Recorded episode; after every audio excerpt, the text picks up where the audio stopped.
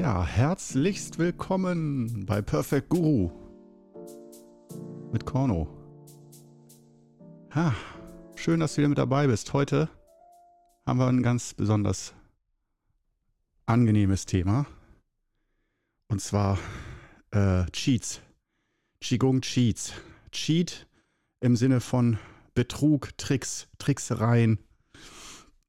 Ähm, aber natürlich nicht im bösartigen Sinne, sondern im Sinne von Hilfsmitteln, zusätzlichen Hilfsmitteln. Ähm, dieses alte Thema reicht Qigong alleine, wenn man sich erstmal angefangen hat, für Gesundheit zu interessieren, für inneres Gleichgewicht und so weiter. Dann gibt es, ich sag mal ganz grob, zwei Gruppen.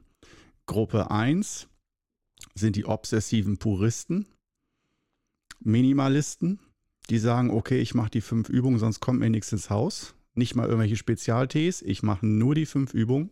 Das ist mein Ding. Damit rücke ich mich zurecht, innerlich und äußerlich.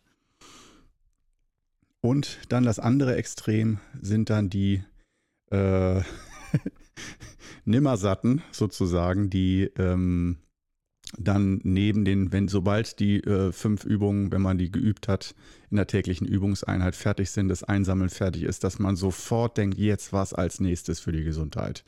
Und äh, welche Tees, welche Sportarten, welche Gewohnheiten, äh, was für Zauber, Wundermittel, Heilmittel, äh, bis hin natürlich auch zu Feng Shui-Maßnahmen, also den Lebens- und Wohnraum, Arbeitsraum einzurichten und, und, und, und, und äh, da sind dem dann ja keine Grenzen gesetzt nach oben.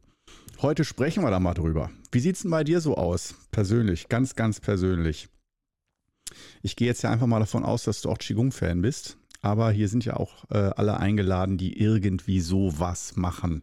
Also sprich Yoga, Pilates, Zen, äh, Art, andere Arten von Vipassana oder von Meditation oder was auch immer, egal welcher Religion zugehörig, hier äh, bei Perfect Guru finden alle ihr Zuhause, zumindest um über solche Themen zu sprechen, wenn man sich irgendwie mit Spiritualität, Gesundheit und so weiter auseinandersetzt, da selber Übungen macht, damit lebt sozusagen, was äh, genau. Und da denke ich, ist das für jeden ein interessantes Thema.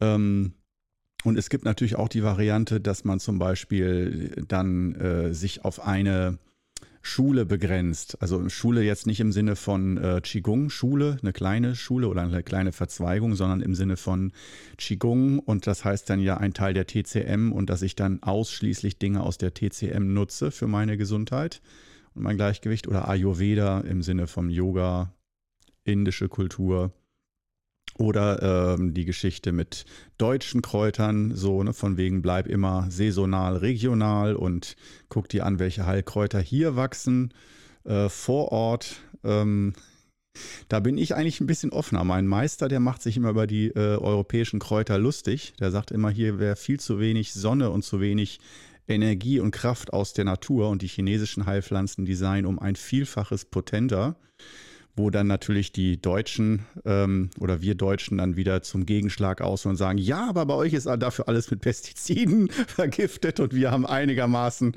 wir haben zwar keine Energie in Kräutern, aber es wirkt trotzdem und so weiter. Diese Gespräche, mit all sowas setzen wir uns heute auseinander. Ich habe es mir auf jeden Fall schon mal bequem gemacht. Ich weiß ja nicht, wie du den heute hier diese Episode äh, konsumierst, ob bequem auf dem Sofa mit Decke und Latte Macchiato oder bei der Gartenarbeit oder Autofahrt oder so, wo auch immer, lass es dir gut gehen. Äh, entspann dich in deiner Tätigkeit oder in deiner Pause, in der du jetzt gerade bist. So, heute mit Hilfsmitteln. Und wie gesagt, ich versuche es immer so schleichend ein bisschen interaktiv zu gestalten, dass wenn ich drüber spreche, ich habe jetzt ja keinen Co-Moderator und keinen Gast. Ich schmeiß die Show ja hier alleine weil nur einer kann ja der Perfect Guru sein, ist ja klar, ne?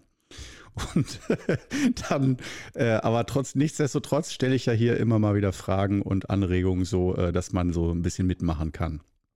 Und das wäre nicht dann die erste Frage, ähm, ob du selber ähm, da eher Puristin, Purist bist und sagst, nee, ich will nur weniger ist mehr, ich will nur ganz wenig und dafür das richtig in die Tiefe, oder ob du sagst, wieso, was hilft, das benutze ich. Und warum soll man da eine Grenze ziehen.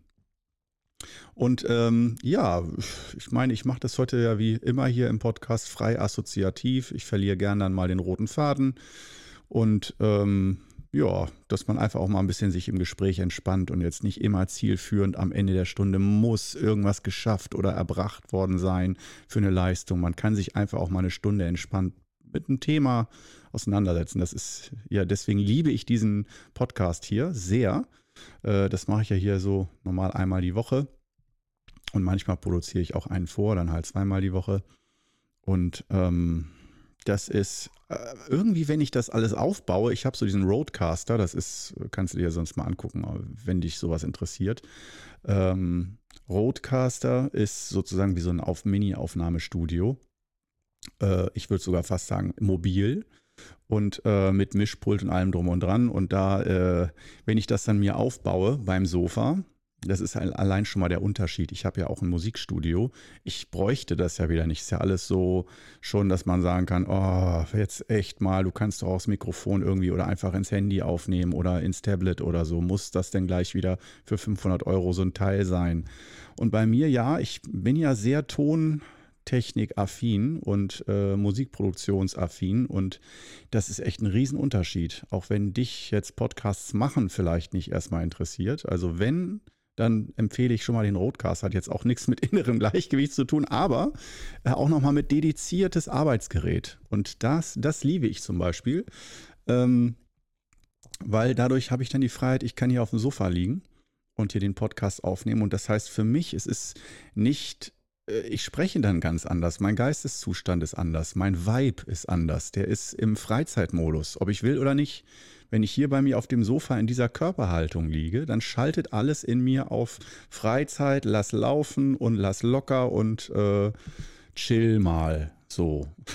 und deswegen greife ich mir hier auch gleich noch den äh, Giagulan-Tee, den ich mir heute hier gezaubert habe. Das bedeutet für dich wieder ein Atemzug in Stille, gleich am Anfang mal. Probieren wir aus.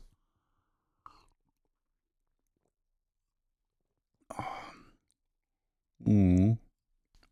Mm. Der Giagolante ist Hammer, wirklich. Das ist so weich.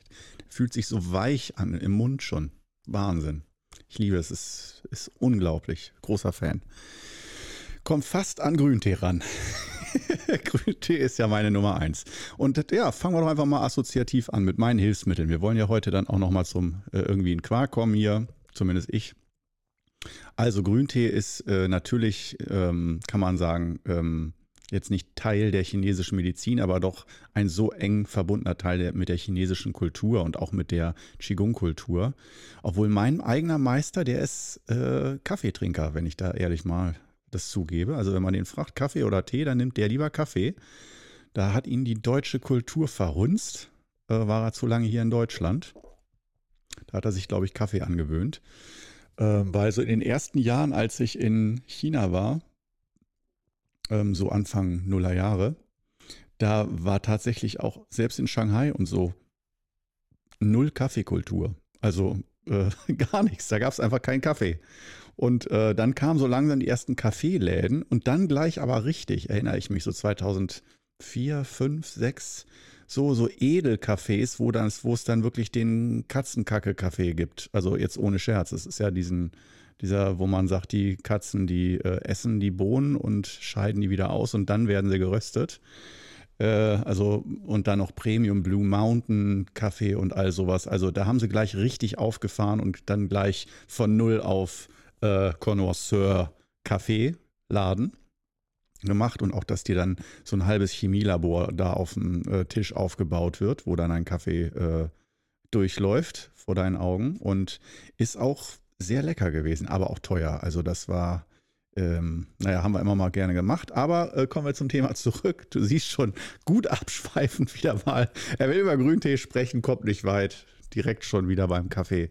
Naja, das, ähm, das ist die Geschichte. Aber wie gesagt, da äh, ticken zum Beispiel mein Meister und ich überhaupt nicht gleich. Da ist er der absolute Kaffee-Fan, muss man sagen. Der trinkt wirklich gerne Kaffee und ähm, ich überhaupt nicht. Also ich trinke gern mal einen Espresso, so, das muss ich schon sagen. Ähm, bin ich auch Fan von, aber auch wirklich, wenn, dann schwarz und pur und ein guter Espresso und äh, oder auf Autofahrten trinke ich gern Espresso. Ja, das ge gebe ich schon zu, soweit. Aber ähm, ansonsten so klassisch morgens, also ich, es geht jetzt auch nicht um äh, Bashen oder was ist besser oder schlechter für die Gesundheit und so einfach nur, äh, welche Kultur verbindet man, wenn man selber Qigong übt, zum Beispiel, meditative Übungen. Muss man ein Kaffeehasser sein oder so. Zum Beispiel in, in der Zen-Community, da ist auch Kaffee ganz klar, trinken die da auch Teezeremonie, Matcha und sowas alles ab und zu mal. Aber da war auch der Kaffee deutlich mehr verbreitet. Da war der Tee mehr so als zeremoniell mal.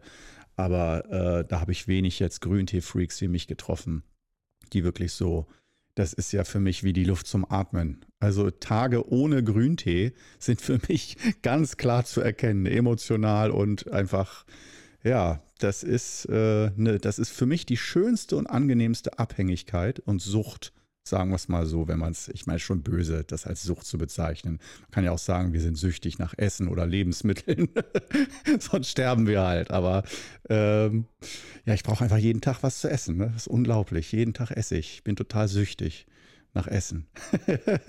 Aber na okay, da kommt es natürlich auch auf die Mengen an, klar, wissen wir Bescheid.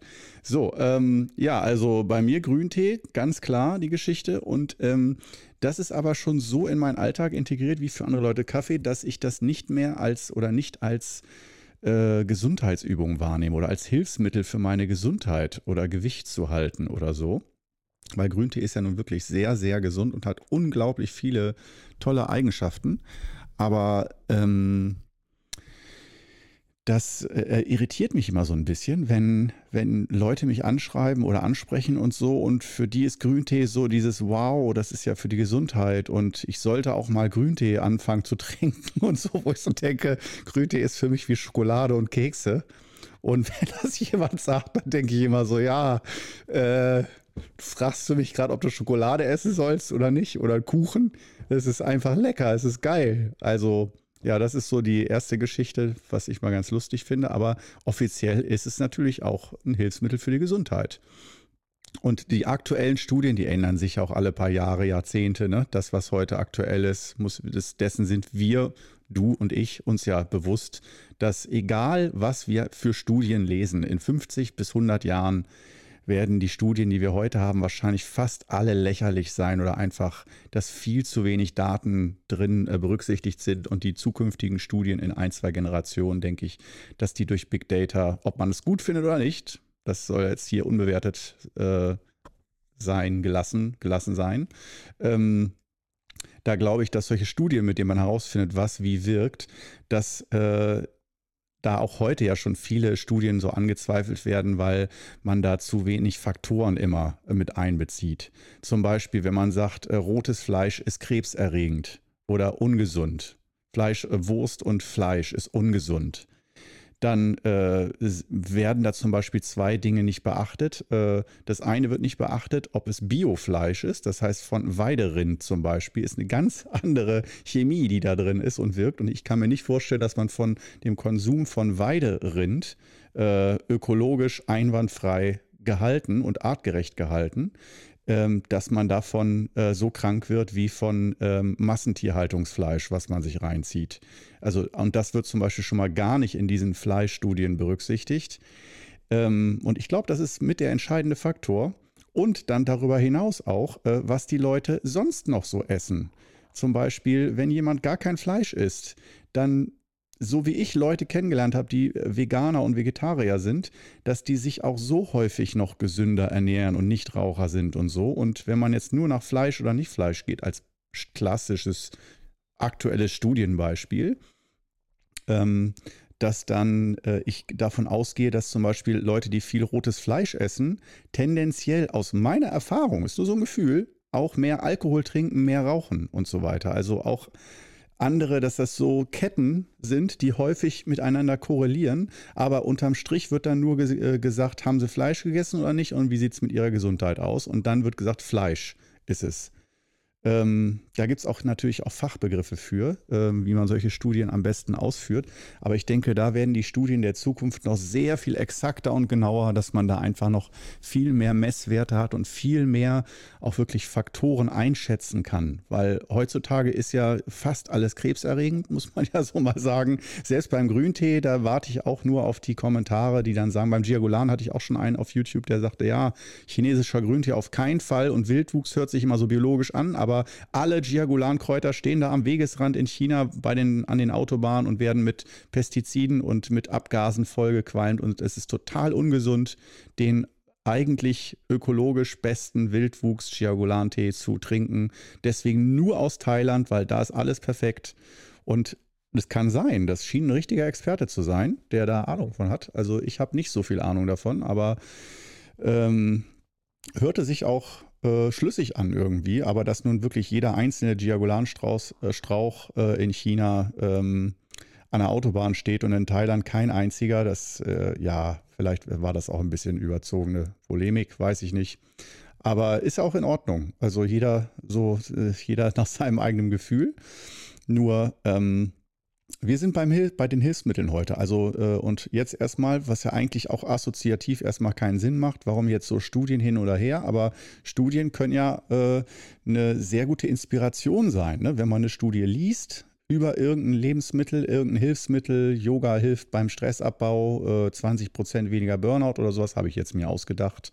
Aber könnte ja sein, äh, dass man, wenn man sowas liest, dann sagt, ach, jetzt mache ich auch Yoga, jetzt will ich das auch probieren. Oder du machst zum Beispiel schon Qigong und liest dann Grüntee, der Konsum von jeden Tag einem Liter Grüntee äh, verringert das Sterblichkeitsrisiko um 40 Prozent oder so. Dann denkt man so, okay, ich mache zwar jetzt schon Qigong, aber Grüntee könnte ich mir da auch noch in Pro meinem Programm vorstellen. Und jetzt ziehen wir das Pferd wieder hin, von hinten auf und sagen, oder von vorne und sagen, ähm, es geht letztendlich um eine Art von Programm. Programm bestehend aus Gewohnheiten, und Aktivitäten und Konsum, ähm, der unserer Gesundheit förderlich zuträglich ist. Und nicht nur mit Gesundheit meinen wir natürlich, du und ich, immer die ganzheitliche Gesundheit. Das heißt Körper, Organe, ähm, Metabolismus, Stoffwechsel, Verdauung, Psyche, Emotionen und, und, und. Bis hin eigentlich auch bis hin zu finanziellen Aspekten. Also ganz klassisch, ganzheitliche Gesundheit, wenn du immer pleite bist, dass du nicht weißt, wovon du deine Miete zahlen sollst, dann würde ich sagen, ist das auch eine Art von Krankheit, von einer Art von Defizit, die das ganze Leben beeinträchtigt, weil daraus ja auch oft negative Gedanken entstehen und Ängste und so weiter, die damit in Verbindung stehen. Andererseits würde ich sagen, man muss definitiv nicht viel Geld haben, weil ich kenne durchaus auch einige, die äh, wirklich sehr bescheiden leben und die haben gar nicht im Kopf irgendwie mehr an Luxusgütern haben zu müssen oder haben da gar keine innere Verbindung zu irgendeiner Art von Luxus. Das ist einfach nur unwichtig oder kein Teil ihres, ihres Strebens und Denkens und Wünschens. Und ähm, da bin ich zum Beispiel halbe halbe. Also ich liebe das ganz, ganz einfache Leben, wirklich das Glas warme Wasser, was mir gegeben wird. Und einfach ein Glas warmes Wasser zu haben und die Sonnenstrahlen in meinem Gesicht oder so, das ist, oder äh, auch nicht die Sonnenstrahlen. Äh, Fenster auf in meiner kleinen Wohnung. Ich habe ja nicht mal Balkon oder Garten. Nur Fenster auf. Ich sitze da im Campingstuhl am Fenster mit einem Glas Tee oder mit einem Glas heißem Wasser und höre Regentropfen, wie sie so plätschern. Ich liebe das, ich liebe das, ich liebe es auch Regen zuzugucken. Ich, ich, weiß nicht, ob du das verstehen kannst. Also ich liebe es, Regen zuzugucken. Äh, das ist so, oh, da denkt man, oh toll, das ist sympathisch. Da muss ich auch gleich von meiner dunklen Seite sprechen. Ich liebe es, Leuten beim Arbeiten zuzugucken. Das sind so die ganz schrägen Leidenschaften von mir. Ähm, natürlich, klar, wenn es jetzt heißt, wir machen zusammen was und so, dann äh, liebe ich das nicht. Dann habe ich immer ein schlechtes Gewissen. Dann will man natürlich helfen, alle arbeiten zusammen. Aber wenn man nun wirklich aus irgendwelchen Gründen äh, sich die Arbeit aufteilt oder man selber ist eingeladen zum Essen und irgendjemand schnippelt da Gemüse und werkelt da rum oder legt Wäsche zusammen oder sowas und ich bin dabei. Es entspannt mich komplett. Wenn in meiner Gegenwart irgendjemand irgendwelche monotonen Arbeiten macht oder zur Not auch äh, Bauarbeiten. Auch das. Oh Gott, das was, oh Gott, das ist hier ein Seelenstriptease. Oh Gott, oh Gott. Aber ich lasse das einfach mal so. Ich lasse es so. Jeder hat solche Sachen. Ich, ich bin mir sicher, du auch. Jeder hat irgendwie solche Sachen. Und naja, gut. Hier sind wir ja privater unter uns. Also das sind so meine geheimen Leidenschaften. Das Positive, wie gesagt, ich gucke gerne We Wetter zu. Unwetter liebe ich, Gewitter und Sturm und sowas.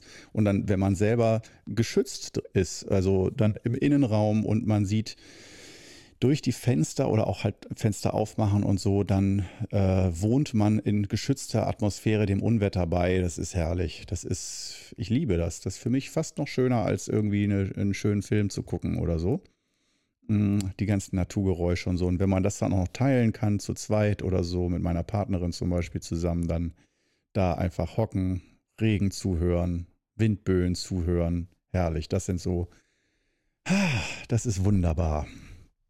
Ja, ähm, wir machen weiter und wieder jetzt noch nicht mal richtig zum Punkt gekommen nach 20 Minuten. Heute geht es ja um Hilfsmittel was man so alles für Hilfsmittel nimmt. Aber man kann ja auch sagen, es kann auch eine Qigong-Übung sein, äh, Regen zu lauschen ne? oder ein Bächlein zu lauschen und so sich hinzusetzen, die Natur zu genießen.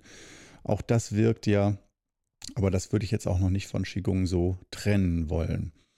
Kommen wir zu einem äh, der polarisierendsten ähm, Kommentare, die ich bislang in meiner einjährigen Intensiv-YouTube-Karriere mitgemacht habe. Äh, das war, als ich ähm, endlich nee, oder frische Luft, endlich durchatmen oder irgendwie sowas, das hieß das Video. Ähm, da habe ich äh, meinen Luftreiniger vorgestellt. Von Xiaomi, der, wie heißt der, H3 oder irgendwie sowas. Äh, Luftreiniger mit HEPA-Filter und so, also äh, gegen Bakterien, Viren, auch Milben, Kot, alles Mögliche. Ähm, also und natürlich auch Fett in der Luft. Ne? Also es ist auch ein bisschen wie eine Abzugshaube. Und ich habe ja so ein Einzimmer-Apartment und äh, ich habe einfach gemerkt, dass dadurch die Luft und auch die Luftzirkulation im Raum so viel besser geworden ist, wenn ich den die ganzen, ganzen Tag low die Luft umdrehen lasse, aber zweimal am Tag oder dreimal am Tag für 10 Minuten oder 15 Minuten so äh, auf volle Pulle, Fenster auf, Stoßlüften und einmal voll die Luft austauschen, zweimal am Tag. Das hat mein ganzes Energielevel so spürbar angehoben und dass ich auch mich frischer im Kopf fühle, gerade in den Wintermonaten.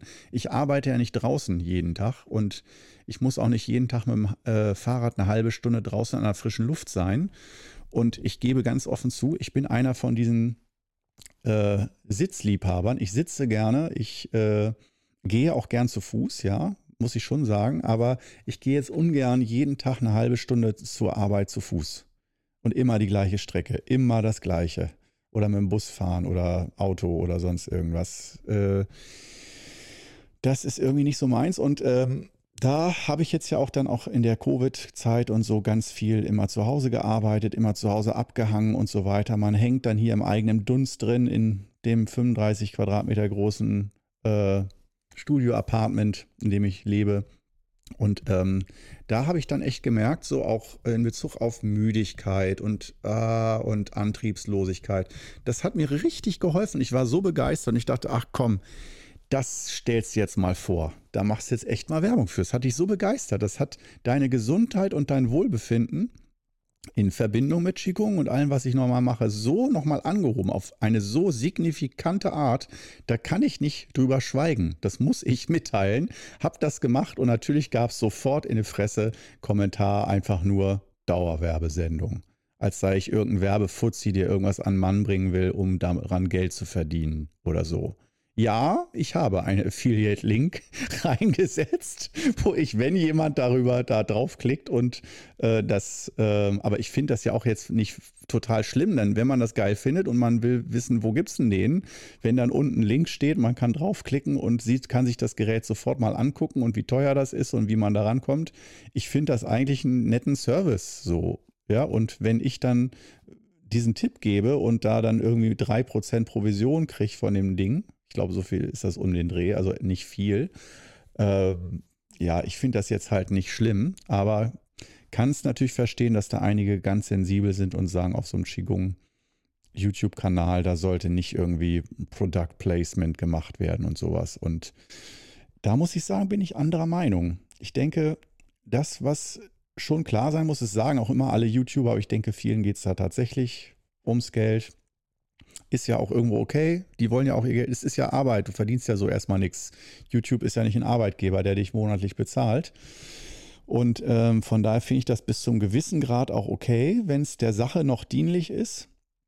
Aber ich finde es vor allen Dingen okay, wenn man wirklich selber als Mensch persönlich begeistert ist von einem Produkt und zwar, es ist ja auch in Bezug auf Gesundheit. Ich habe jetzt ja nicht meine Lieblingswhiskys vorgestellt oder äh, irgendwie Sachen, wo man erstmal denkt, was hat das denn jetzt mit Qigong oder Gesundheit zu tun, bitte?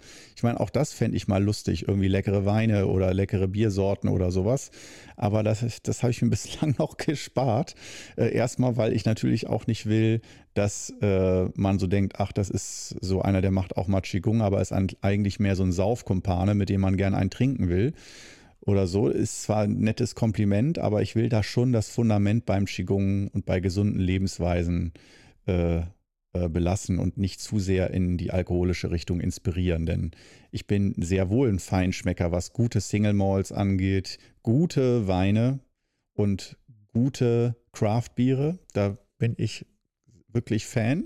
Aber halt natürlich in Maßen und wirklich begrenzt und nicht einfach immer am Abend reinpfeffern und äh, damit entspannen müssen und so. Nee, nee, nee, nee, nee. Dafür haben wir ja Qigong.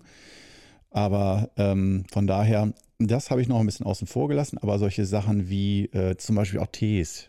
Wenn ich einen Grüntee total geil finde und ich suche jahrelang nach Grüntees aus dem Wudang-Gebirge, finde dann einen, der ist vom Preis-Leistungs-Verhältnis super. Und äh, dann denke ich mir, Mensch, wenn ich einen YouTube-Kanal habe und Leute, ich suche auch da Leute wie mich, die begeistert sind von Qigong, von Gesundheit, von Meditation, Spiritualität, Persönlichkeitsentwicklung und so weiter. Und äh, dann will ich einfach, da bin ich wie ein Kind. Da bin ich total begeistert, wenn ich was gefunden habe, wo ich weiß, das muss nicht immer für jeden was sein. Aber es kann ja sein, dass es noch so jemanden gibt wie mich, der auch einen Tee sucht, einen guten Grüntee oder da immer offen ist für Tipps zum Beispiel, wenn jetzt jemand wirklich sagen würde, äh, nicht, äh, ja, Cornelius, du musst mal diesen oder diesen Grüntee trinken, das können mir ja viele Leute sagen. Aber wenn ich den Eindruck habe, dass jemand wirklich viel Ahnung hat von Grüntee und weiß, was ich gerne trinke und mir dann einen Tipp gibt, bin ich der Erste, der das ausprobiert. Und da denke ich nicht an Kapitalismus oder Dauerwerbesendung, sondern einfach nur, hey, danke für coole Tipps. Und der Luftreiniger war wirklich dieser Xiaomi bla bla bla, wie auch immer, dieses Modell, ähm, war wirklich eine für mich gesundheitliche Revolution neben Qigong-Übungen, wo ich auch echt denke, ja. Und ähm, Luft ist ja auch ganz wichtig. Man sagt für die Gesundheit, das Fundament für die Gesundheit von außen ist Luft- und Wasserqualität im Sinne von Feng Shui und Qigong. Das heißt, dass äh, man guckt, wie ist meine Wasserqualität, die ich habe aus dem Hahn, mit, für Trinkwasser, Kochwasser und alles Mögliche. Und wie ist die Luftqualität? Wohne ich direkt an der Tankstelle oder irgendwo, wo die Luft äh, irgendwie stark belastet ist oder nicht? Und wenn diese beiden Faktoren, wenn man die verbessern kann durch Wasserreiniger. Also mein Wasser ist, äh, deswegen werde ich wahrscheinlich erstmal jetzt nicht einen Britta Wasserfilter bewerben oder so, weil mein Wasser gefühlt relativ gut ist, was ich aus der Leitung habe. Also kann man bestimmt auch noch perfektionieren, aber das wäre mir alles ein bisschen zu kompliziert. So wo ich denke, wenn der Tee lecker ist und mich da nichts stört und keine zu fetten Kalkablagerungen oder so ähm, und nicht zu hart das Wasser, dann ist das für mich in Ordnung. Das muss nicht perfekt sein. Ähm, aber ähm, bei der Luft, wie gesagt, da merkte ich den Unterschied so groß. Äh, das musste raus. Und das ist, wie gesagt, ein Hilfsmittel gewesen. Bei Wasser ist das ist ja der Klassiker dann der Britta Wasserfilter, dass man einfach mal guckt. Und ja, das Wasser schmeckt wirklich dann nochmal besser, finde ich. Aber ich bin auch ein fauler Sack, muss ich ehrlich sagen. Und äh, was dann auch zum Vorteil gereicht, weil ich gebe auch Tipps für Leute, die faul sind oder die halt nicht viel Zeit investieren können oder wollen für ihre Gesundheit. Und deswegen versuche ich immer möglichst den kürzesten Weg und die Essenz von allen gesunden Geschichten herauszufinden. Weil man hat vielleicht im Leben auch noch andere Dinge zu tun, außer nur Gesundheit. Klar, wenn du schwer krank bist, dann musst du das wirklich zu deiner obsessiven Nummer eins Leidenschaft machen. Aber selbst dann finde ich es sinnvoll, ähm, dass man sich da immer Räume schafft, wo man sagt, ja, Gesundheit hin oder her. Wofür Gesundheit? Ne? Gesundheit ist das Fundament, aber wofür? Was will ich denn machen? Nur gesund sein um der Gesundheit willen oder gesund sein, um Dinge tun zu können? Und wenn ja, dann was für Dinge möchte ich denn mit meiner Gesundheit tun? Gesund werden? Das ist dann ja schon fertig. Ja, und das ist, äh, da denke ich, das ist mal so ein ähm, Ding, da kann man auch schon wieder eine ganze komplette Episode von machen. Wofür gesund werden? Und ähm, ja, wie gesagt, ähm, deswegen zu viel sich immer um das Thema Gesundheit zu drehen, äh, das kann auch aus dem Gleichgewicht kommen. Daher finde ich es auch gut, wenn man äh, für sich selber da so Grenzen steckt und dann sagt, okay, Luftreiniger, der kann zum Beispiel immer im Hintergrund laufen oder zweimal am Tag.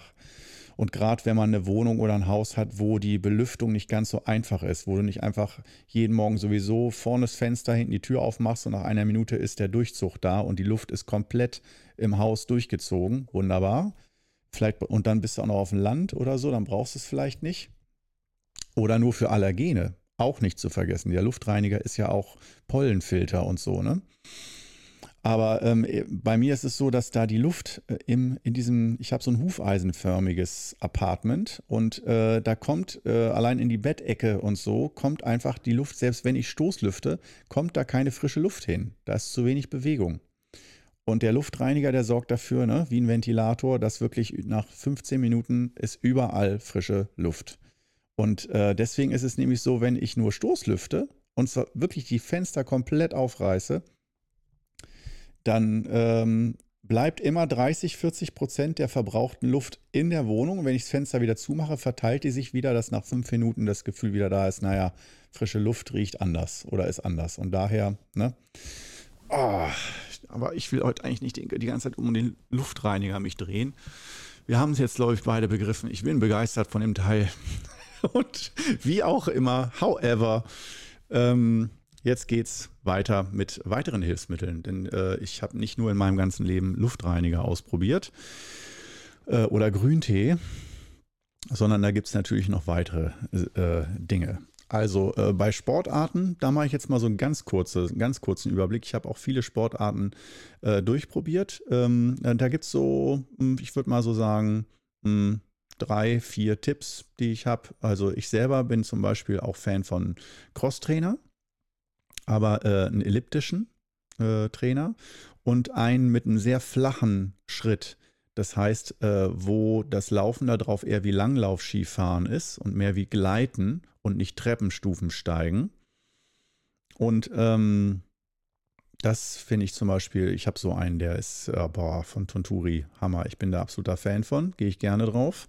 Einfach weil die Bewegung schön ist eine gleitende, runde Bewegung für den ganzen Körper. Also Hände, Arme, sind ja beim Crosstrainer werden ja 85 Prozent der Muskeln äh, beansprucht, wenn man und vor allem, man kann ihn auf viele verschiedene Arten laufen. Man kann den auch, zumindest den ich habe, auch freihändig. Ich kann darauf joggen sozusagen, ohne die, äh, mich da festzuhalten und ähm, kann auch statisch, wie beim, Fahr wie beim Fahrradfahren, äh, in der Mitte mich so an festen statischen Griffen festhalten. Kann auch rückwärts laufen, machen auch wenige Leute. Ähm, trainiert nochmal anders so Beinmuskulatur oder auch als Dehnung für, ich weiß jetzt nicht, welche Bänder das genau sind, Rückseite der Beine. Und ähm, ja, das liebe ich auf jeden Fall. Aber äh, so die klassischen Tipps, was mich total begeistert hat, war zum Beispiel Bouldern im Moment ja nicht so geil möglich, ähm, leider. Aber habe ich die letzten Jahre, war mein Schwerpunkt sportlich. Ähm, und wenn du jetzt nicht unter krasser Höhenangst leidest, Bouldern ist nicht Klettern 30 Meter hoch in der Halle, sondern das sind immer nur diese auf äh, Zimmerhöhe, 4 Meter, 4,50 Meter 50 höchstens. Ähm, wo du, wo es also nicht jetzt speziell darum geht, in die Höhe zu klettern, sondern mehr um das Klettern Willens.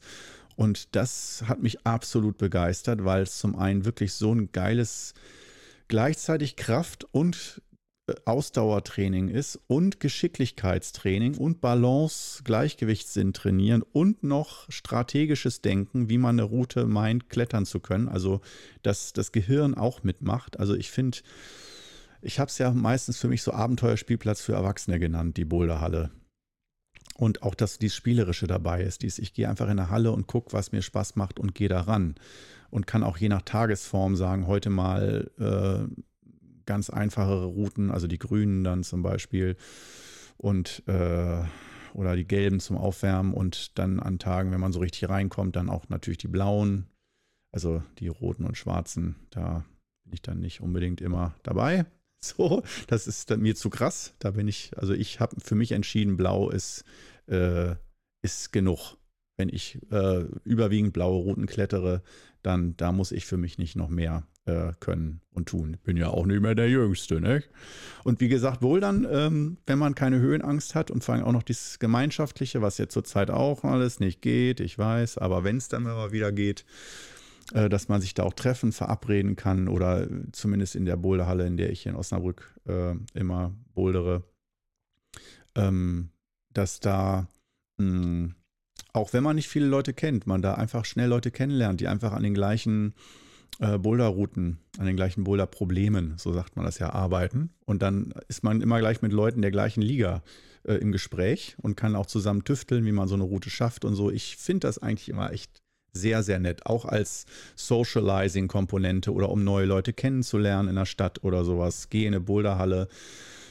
Such dir deine Stufe, auf der du kletterst, sei es ganz am Anfang, du kannst noch nichts, dann kletterst du mit Leuten, die auch nichts können. Alle fühlen sich gleich gut oder gleich schlecht. Man kann zusammen lachen, zusammen Spaß haben, sich Tipps geben. Und vor allen Dingen auch habe ich immer erlebt, dass Leute, die erfahrener sind, äh, immer ultra freundlich einem behilflich sind und helfen, wie man eine Route schaffen kann und besser sein kann. Manchmal natürlich auch ungefragt äh, korrigiert werden. Das kommt vor, äh, wenn man einfach mal so in Ruhe sein Ding machen will, dass man dann ständig korrigiert wird. Kann vorkommen, aber meistens es ist es ja immer nett gemein. Von daher Bouldern, großer Tipp von mir als Sport. Und äh, dann als nächstes, es gibt ja so, das ist die aktuelle Studienlage im Moment, was Sport angeht. Äh, da gibt es ja auch zwei Extreme. Einmal Cardio, dazu gehören so ganz klassisch äh, oder Low Steady State oder Steady State Cardio. Das heißt also immer gleiche Belastung. Das, der Klassiker ist Crosstrainer, Laufband, Joggen, ähm, Ausdauersportarten dass das so äh, Cardio ist äh, und das im Gegensatz zu Kraftsportarten. Und äh, das, was im Moment so der Paradigmenwechsel ist, den ich zumindest mitbekommen habe in der Szene, ist, äh, ist jetzt nicht ganz aktuell, aber seit ein paar Jahren würde ich sagen, im Gespräch für sowohl Abnehmen als auch Langlebigkeit und Gesundheit. Ähm, da hat man vorher eher so gedacht, das Krafttraining ja so Bodybuilder eher so mit Steroiden und ungesund und viel zu viel Gewichte und äh, vielleicht höchstens mit dem eigenen Körpergewicht äh, arbeiten. Aber ansonsten das Ausdauersport hat eigentlich das Gesündere ist, so das Sanftere und das äh, für Gelenke und all sowas. Aber da, äh, zumindest nach aktuellen Studien, ähm, geht, geht das im Moment mehr in Richtung äh, Kraftsport. Dass man sagt, so fürs Alter auch ist gerade äh, der, die Arbeit mit äh, Widerstand, also mit Gewichten, ähm, ganz, ganz entscheidend, um dem Muskulaturabbau entgegenzuwirken, Knochen, Gelenke zu stärken, Bänder und Sehnen zu stärken, auch später gegen Stürze und sowas. Und dass man das eben auch nicht erst mit 75 anfängt, sondern äh, möglichst früh schon äh, guckt so, was macht denn da Spaß und ähm, natürlich denke ich mal, die Mischung Ausdauer und Kraftsport ähm, ist da aus meiner Sicht meiner Erfahrung nach optimal. Und ich mache zum Beispiel zur Zeit, aber das kann sich auch immer mal wieder ändern, alle paar Wochen oder Monate. Zur Zeit mache ich ähm, fünfmal die Woche Sport, also drei, also neben Qigong und so, klar, ähm, mache ich dreimal die Woche Kettlebell-Training und zweimal die Woche auf dem Crosstrainer eine Dreiviertelstunde äh, Cardio. Manchmal auch mit ein bisschen High Intensity, also mal eine Minute richtig sprinten auf dem Crosstrainer bei höchster Belastung. Mal 600 Watt ziehen. Aber ähm, dann ansonsten, wie gesagt, Kettlebell. Vorher, ich habe das gewechselt, vor ein paar Wochen, Monaten war es noch äh, dreimal die Woche Cardio, also Crosstrainer, zweimal die Woche Kraft und jetzt habe ich es mal umgedreht. Und Kettlebell, damit kommen wir zum letzten Tipp, was Sport angeht.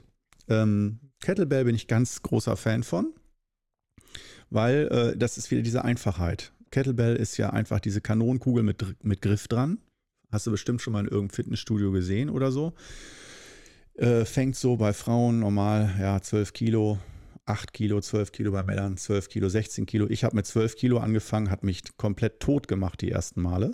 War schrecklich, aber auch echt gut, äh, weil du da auch wieder mit möglichst geringem Aufwand für die faulen Säcke unter uns äh, bei diesen Kettlebell-Übungen, das sind, man kann damit ganz viel machen, aber ich meine damit, was ich liebe, sind diese schwingenden, ballistischen, explosiven Übungen.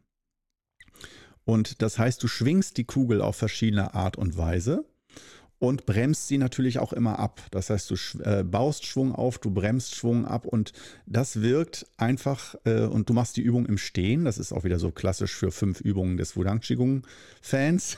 die Übungen können, also ich habe so Programme, es gibt auch welche im Liegen und sonst was, aber klassisch ist Kettlebell häufig im Stehen. Und äh, auch das ist natürlich wieder super, um die ganze Statik, äh, die Körperhaltung zu verbessern, überhaupt die Haltung zu verbessern, Wirbelsäule, Rücken. Und das äh, aus meiner Sicht das eine der Sportarten ist mit Kettlebell, wo du wirklich erstmal diese, diesen Kraft, diesen Widerstandsaspekt hast, also Muskulatur erhalten, aufbauen. Ähm, natürlich sieht es auch sexy aus, wenn du ein bisschen Muskulatur definiert hast und dass man das sieht. Ne? Und äh, die Trainingseinheiten dauern halt bei mir so 17 Minuten, ne? Mit allem drum und dran, mit Aufwärmen 20 Minuten, 22 Minuten. Und Aufwärmen ist 5 Minuten auf dem Crosstrainer laufen und ganz bisschen aktiv dehnen, also ähm, sich so ein bisschen vorbereiten auf die Geschichte. Aber da komme ich echt sehr gut drauf klar. Mache das ja auch jetzt schon seit längerer Zeit. Bin jetzt bei 20 Kilo im Moment ähm, Kettlebell. Das ist schon eine, aus meiner Sicht eine ganz gute Ansage. Äh, an manche einarmige Sachen mache ich auch noch mit 16 Kilo. Und ähm, ja, das ist im Moment so mein Stand der Dinge, wo ich gemerkt habe, wow, das unterstützt mich neben Qigong und so weiter einfach nochmal, um so eine fundamentale Muskulatur und Kraft aufzubauen und auch Ausdauer aufzubauen, dass, äh, weil ich gemerkt habe, wenn du nur jeden Tag ein, zweimal Qigong übst und dich sonst gar nicht bewegst, auch das habe ich, ich habe es alles ausprobiert. Das ist nicht vom Hören sagen, nicht aus Büchern. Ähm, dass dann doch auch die Ausdauer, Herz-Kreislauf und so doch auf Dauer, gerade in Corona-Zeiten, vielleicht kennst du das auch, ähm, doch deutlich abgenommen hat. Und klar, ich bin nicht 20 Jahre alt, vielleicht wäre es dann ziemlich egal oder so, weiß ich nicht. Aber ähm, die, der Zuwachs der Plauze und das, die fehlende Bewegung, das war bei mir dann doch klar, okay, du musst irgendwas machen und Kettlebell braucht halt auch keinen Platz. Du brauchst kein Fitnessstudio. Es gibt tausend verschiedene Übungsprogramme, die ganz unterschiedlich, äh, ganz unterschiedliche Übungen haben. Und von High Intensity, Interval kannst du damit machen. Du kannst damit in, ganz in Ruhe dein Krafttraining schieben. Aber brauchst halt nicht 100 verschiedene Gewichte, sondern dass diese Einfachheit, dass du einfach Du wechselst alle vier bis acht Wochen ungefähr die Kugel. Und eine Kugel kostet dann zwischen 50 und 80 Euro oder so. Kannst die äh, anderen theoretisch auch wieder verkaufen, aber ich denke mir mal, ach, wenn man mal irgendwie ein halbes Jahr raus sein sollte, aus was für Gründen auch immer, dann hat man wieder die niedrigeren Gewichtsklassen zum Reinkommen. Aber ähm, zum Beispiel, ich werde jetzt nicht unendlich bis 60 Kilo oder so, sondern Kettlebell ist klassisch bis äh, also klassisch bis 48 Kilo, aber so 32 und 48 Kilo, das sind, glaube ich, schon dann so Strongmen oder Leute, die wirklich, also das ist sehr krass. Äh, und zum Beispiel ähm, in der russischen Armee, da ist die Obergrenze 24 Kilo. Und das sind bestimmt, äh, wenn die Training machen, machen die damit auch kein jetzt Schwachmatentraining oder so.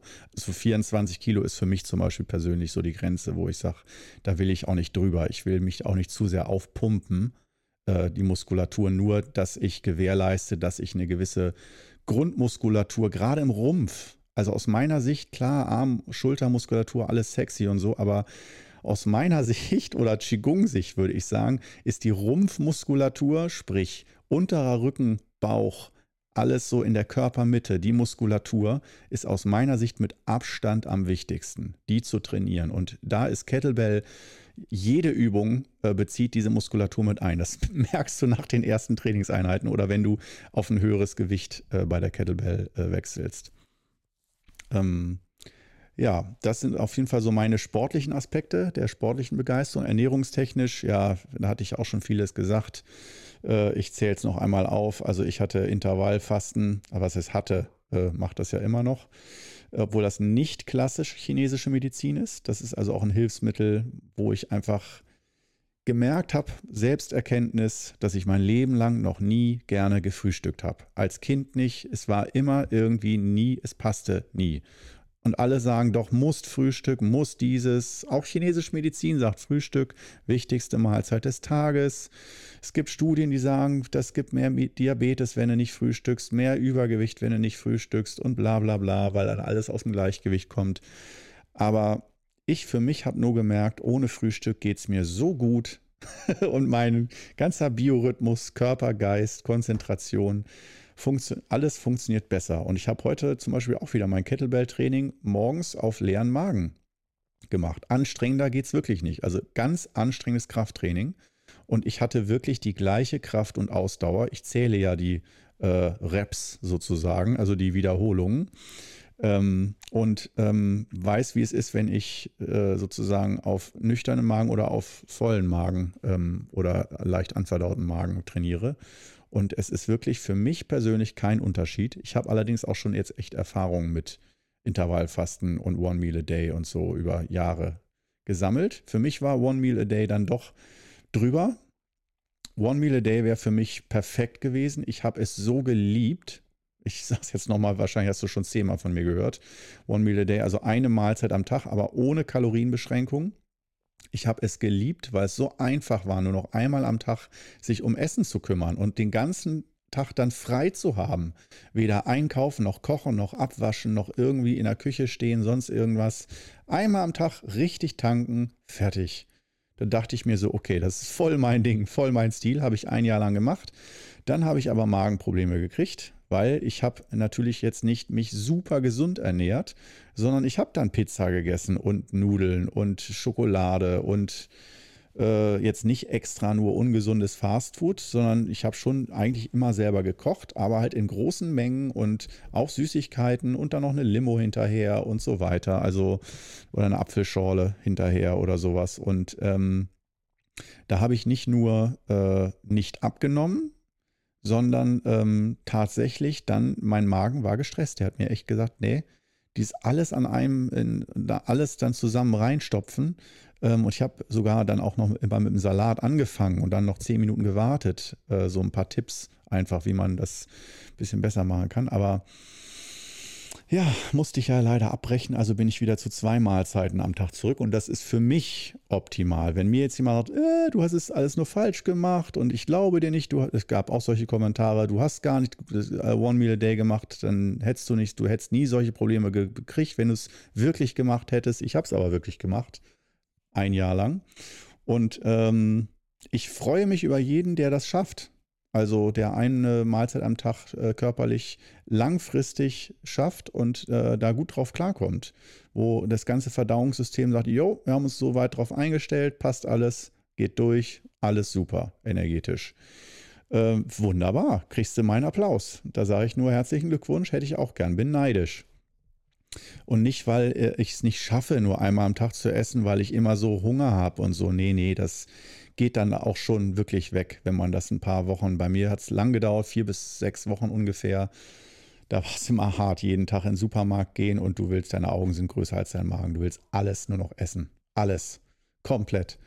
Äh, aber das ging dann nach vier bis sechs Wochen so langsam weg. Da konnte ich dann wieder normal einkaufen und äh, ja, mir Essen zubereiten. Aber wie gesagt, jetzt bin ich bei zwei Mahlzeiten am Tag und auch nicht, weil das so sein muss und so weiter. Ich bin jetzt auch nicht der, der sagt, sechs Mahlzeiten am Tag ist ungesund, Insulin hier, Insulin da, ist auch so ein Hype gerade. Spricht wahrscheinlich in 20 Jahren auch keiner mehr drüber. Wer weiß. Hm. Aber das ist so ein Ding bei zwei Mahlzeiten. Da merke ich, ich komme vom Verdauen her gut drauf klar. Es ist ein guter Rhythmus für mich. Immer fast wie die, die geschlagene Uhr, 12 Uhr mittags essen, 18 Uhr abends essen kann man zwar sagen, ziemlich spießig oder so Altherren-Ding, immer so äh, um die gleichen Zeiten essen müssen, so diese Abhängigkeit, aber es ist eine, eine Art von Rhythmik und Rhythmus, wo ich finde, ah, das kann man auch noch mal hier als Hilfsmittel Ähm, das ist ja das Thema heute. Äh, gesundheitliche Hilfsmittel, äh, Rhythmus und Rhythmik, Lebensrhythmik ist super. Und ähm, da äh, würde ich sagen, zählt nicht immer nur, wann man genau was isst im Sinne von Intervallfasten, wie viele, was für ein Zeitfenster, ähm, sondern einfach auch der Rhythmus. Und da gibt es auch welche, die sagen, nee, am besten ist, du isst immer chaotisch, äh, dann gerade für Abnehmen und so, nicht zur gleichen Zeit und so. Aber ich merke, für mich ist das äh, bis hin zu Themen wie Stuhlgang und so. Ähm, Butter bei die Fische. Wir sind hier im Gesundheitspodcast. Da dürfen solche Themen auf den Tisch kommen. Und nicht so, ich dachte was nicht. Doch, sowas sag ich. Stuhlgang hat jeder Mensch. Und diese Rhythmik immer um die gleiche Zeit zu essen, um die gleiche Zeit zu schlafen, das wird gleich das letzte Thema. Ähm, da merke ich, dass das für den Stoffwechsel und letztendlich auch Stuhlgang, nicht Verstopfung, nicht ständig Durchfall und sowas alles und letztendlich dann auch für psychische Prozesse, wie man verdaut und so weiter, dass es aus meiner Sicht am günstigsten ist. Und ich würde auch nicht sagen für jeden, aber doch für die meisten. Und das heißt auch nicht, dass man sich da ändern muss, nur dass man selber bei, dass du zum Beispiel bei dir jetzt mal guckst, wie ist es denn bei dir so mit Lebensrhythmik? Mit immer zur gleichen Zeit essen, zur gleichen Zeit schlafen?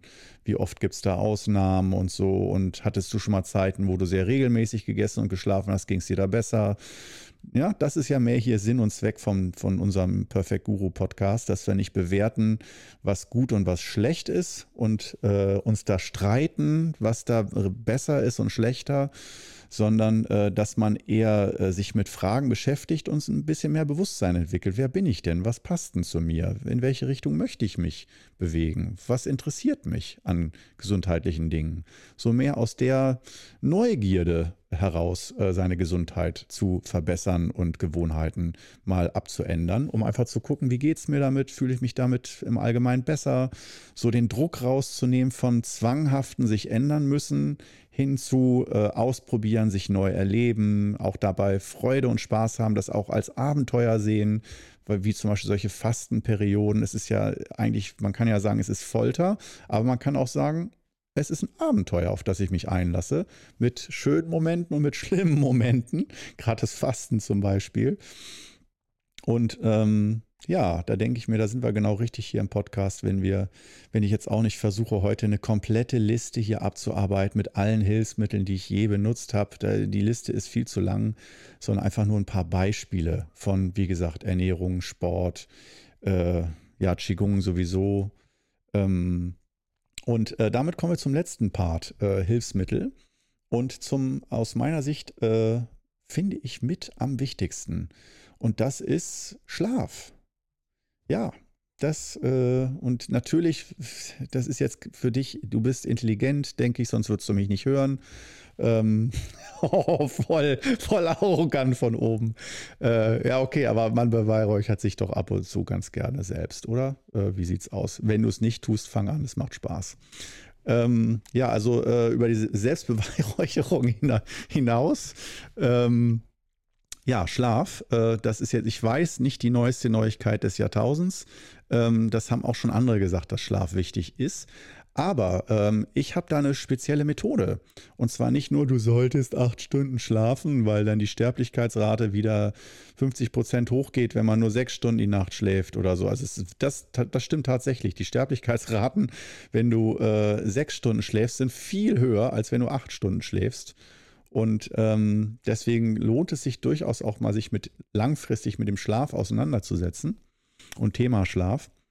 Und bei mir ist es so, ich bin ja selbstständig und ähm, ich mache mir morgens um sieben keine Termine. Ich bin kein Frühaufsteher, äh, aber ich bin auch kein Spätaufsteher. Das heißt, ich bin nicht jemand, der bis 11 Uhr im Bett äh, jeden Tag rumhängt. Aber ich bin auch nicht jemand, der immer schon um 5 Uhr aufsteht im Dunkeln und denkt, so, was geht denn, was kostet die Welt?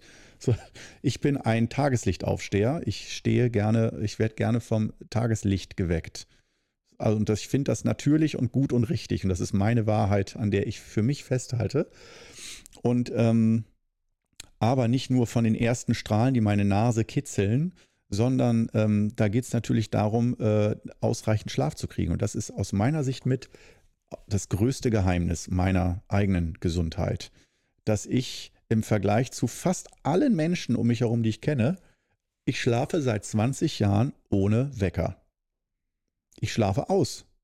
Ich habe gemerkt, man hat ja am Wochenende manchmal oder als Student früher oder so, äh, hat man ja manchmal ausgeschlafen. Und klar, das richtet sich jetzt nicht an alleinerziehende Mütter, die äh, lachen nur erbost jetzt, wenn ich von Ausschlafen spreche. Ich weiß, aber ähm, da hat ja jeder so seine Vor- und Nachteile. Und ausschlafen, das heißt auch nicht, dass man es vielleicht immer schafft, auszuschlafen. Aber wenn man weiß, ich habe seit Monaten kein Mal mehr ausgeschlafen und dann guckt, was kann ich für meine Gesundheit alles tun, dann würde ich doch sagen, kann man das nicht irgendwie so einrichten. Und selbst wenn man kleine Kinder hat, es gibt Kinderbetreuung. Es ich weiß nicht immer auf Abruf sofort, aber man kann sich langfristig mit anderen Eltern zusammentun und auch mal auch kleinere Kinder beieinander übernachten lassen. Und äh, das soll jetzt kein Vorwurf sein, nur dass ich die Leute, die jetzt sofort sagen, nein, das geht sowieso nicht, ich kann nie ausschlafen, ich muss früh arbeiten und so. Ja, der Trick ist, ich gehe nicht immer erst um zwei Uhr nachts ins Bett, sondern ich gehe auch früh ins Bett. Das ist einfach mein Ding, weil ich erkannt habe, für mich, wie ich anders bin, wenn ich ausgeschlafen bin. Und wie viel mehr Lebensqualität das ist. Und deswegen dachte ich mir, auf Dauer gönnst du dir das als deinen obersten Luxus, dass du ausschläfst. Und klar, wenn man mal irgendwie nach China fliegt, muss man manchmal 4 Uhr morgens schon aufstehen oder irgendwas, äh, wegen, wenn man reist oder so. Klar, da, also ich stelle mir schon ein, zwei, drei, vier Mal im Jahr den Wecker das kommt schon vor, aber äußerst ungern und äh, ich genieße und liebe jeden Morgen, an dem ich wieder merke, ich wache einfach auf, weil ich ausgeschlafen bin, weil mein Körper mir sagt, so, was auch immer ich gemacht habe in der Nacht, was auch immer der Körper gemacht hat, er ist fertig. Die Arbeiten sind abgeschlossen, jetzt kann der Tag beginnen. Und ich denke, diese Reparationsarbeiten, dass viele da ein Defizit von 10 bis 40 Prozent haben und es dann auch längerfristig zu organischen und psychischen Schwierigkeiten kommt, äh, wenn man immer zu wenig Schlaf hatte. Und das ist jetzt nochmal, ich weiß, keine neue Nachricht, nur meine Taktik ist da und mein Hilfsmittel, völlig kostenlos, früh ins Bett gehen. Äh, und wenn ich Abend, Abendsaktivitäten haben möchte, dann mache ich die früher. Zum Beispiel liebe ich es auch, wenn ich mich mit Freunden zum Bier trinken verabrede nicht erst mich um 21 oder 22 Uhr zu treffen und dann anzufangen und dann immer bis 4, 5 Uhr morgens und sowas. Nee, ich liebe es, mich schon um 15, 16 Uhr zu treffen mit den Leuten und dann bis 22 Uhr oder so. Und ich weiß, da gibt es vielleicht nicht viele Freaks, die da mitmachen. Äh, alleine, wenn man sagt, hey, okay, im Sommer ist es einfach im Biergarten. Da kann man auch sagen, komm nachher Arbeit um 16 Uhr im Biergarten oder so. Aber ich versuche, wenn es mal ab und zu geht, Freunde oder auch meine Partnerin dazu zu kriegen, es geht ja nicht nur immer um Bier trinken, sondern einfach um sich zu treffen und so, ne? Äh, dass man sich, das ist mein Ding, nicht immer erst um äh, 8 Uhr trifft, aber 8 heißt für die meisten erst halb 10 da sein und so, ähm, sondern äh, mit den Verspätungen da, mit den natürlichen Verspätungen, sondern äh, eher früher mal loszulegen. Und ähm, ja, das ist so ein Credo, dem ich immer mehr folge und das finde ich für mich völlig stimmig, dass ich auch nicht immer eine völlige Umstellung von Tag-Nacht-Rhythmus und Biorhythmus habe, sondern letztendlich, äh, ohne mich zu sehr dazu zu zwingen, eigentlich immer vor Mitternacht ins Bett gehe. Es gibt selten Ausnahmen und eigentlich so über, über die Woche um 10, 10, halb elf oder so. Und ähm, ja, es, es geht mir so gut dabei und ich denke, das ist aus meiner Sicht ein so wichtiger Wirkfaktor, ähm, dass den zu verschweigen oder so zu tun, als ob man mit Qigong-Übungen alles hinbiegen kann. Aber wenn du keinen Schlaf hast, jeden Tag zu viel Alkohol trinkst, rauchst und alles und dann machst du einmal am Tag Qigong, ja, dann geht es dir besser als allen anderen, die den gleichen Lebensstil wie du pflegen. Aber äh, da ist es auf jeden Fall auch schlau, von beiden Richtungen zu arbeiten und zu gucken, was für Hilfsmittel ähm, einem dann noch helfen können und sich aber nicht wahnsinnig zu machen und obsessiv äh, Hilfsmittel zu sammeln und nur noch das ganze Leben mechanisch zu optimieren auf Gesundheit, sondern dass man da auch noch ein bisschen Freiraum hat fürs normale oder für schönes Leben, ohne äh, sich äh, maschinell zu optimieren, sag ich mal. Gut, dann haben wir es heute wieder. Stunde schnell umgegangen. Ich bin natürlich lange nicht fertig geworden, aber über das Thema kann man noch in vielen Form sprechen, denke ich mal, in Zukunft. Ja, in dem Sinne freue ich mich wieder riesig, dass du mit dabei gewesen bist, bis zum Schluss durchgehalten hast. Und ähm, ja, wir haben uns, uns, denke ich mal, wieder richtig schön gemütlich gemacht. Und nächste Woche geht es dann wieder weiter mit einer neuen Episode. Freue ich mich schon wieder drauf und würde mich auch freuen, wenn du mit dabei bist. Bis dann.